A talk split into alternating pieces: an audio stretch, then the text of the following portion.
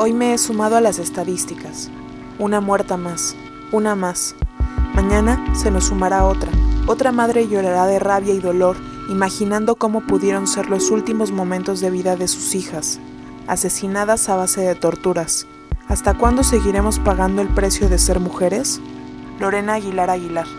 Regeneración Radio, en colaboración con El Toque de Radio Nederland, presenta La violencia feminicida, una realidad de las mujeres mexicanas.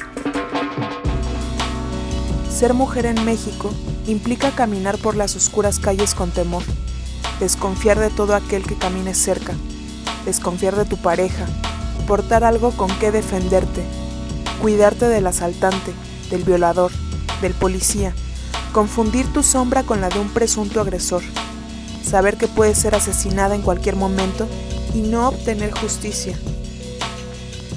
La violencia hacia la mujer en México ha incrementado notablemente en los últimos años, convirtiéndolo así en el peor país para ser mujer en el continente americano. Desapariciones, asesinatos, violaciones, agresiones físicas y verbales son algunas de las constantes. En el periodo del expresidente mexicano Vicente Fox Quesada, del año 2000 a 2006, se contabilizaron 6.000 feminicidios.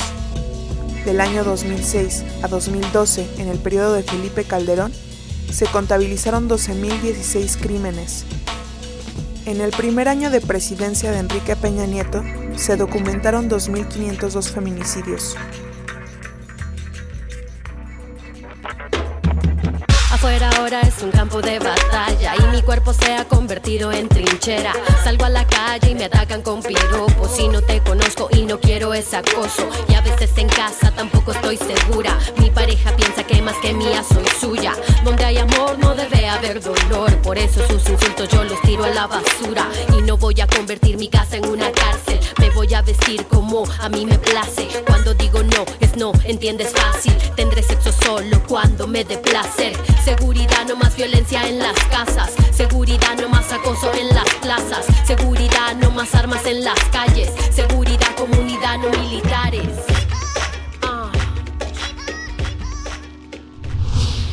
El feminicidio es el término que se le da al asesinato de mujeres por motivos de género.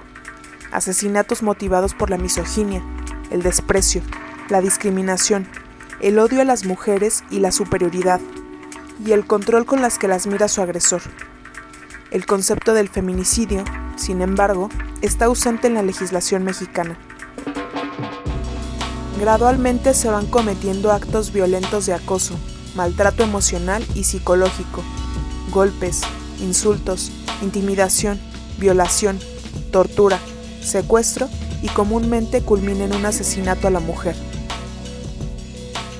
Durante algunos años, Ciudad Juárez fue el caso más evidente en crímenes en contra de la población femenina.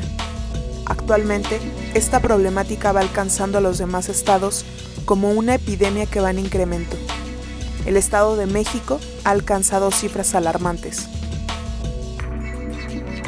Allá van María, Juana, Petra, Carolina, 13, 18, 25, 16, los pechos mordidos, las manos atadas, calcinados sus cuerpos, sus huesos pulidos por la arena del desierto. Se llaman las muertas que nadie sabe, nadie vio que mataran. Se llaman las mujeres que salen de noche solas a los bares. Se llaman mujeres que trabajan, salen de sus casas en la madrugada. Se llaman hermanas, hijas, madres, tías, desaparecidas, violadas, calcinadas, aventadas. Se llaman carne, se llaman carne.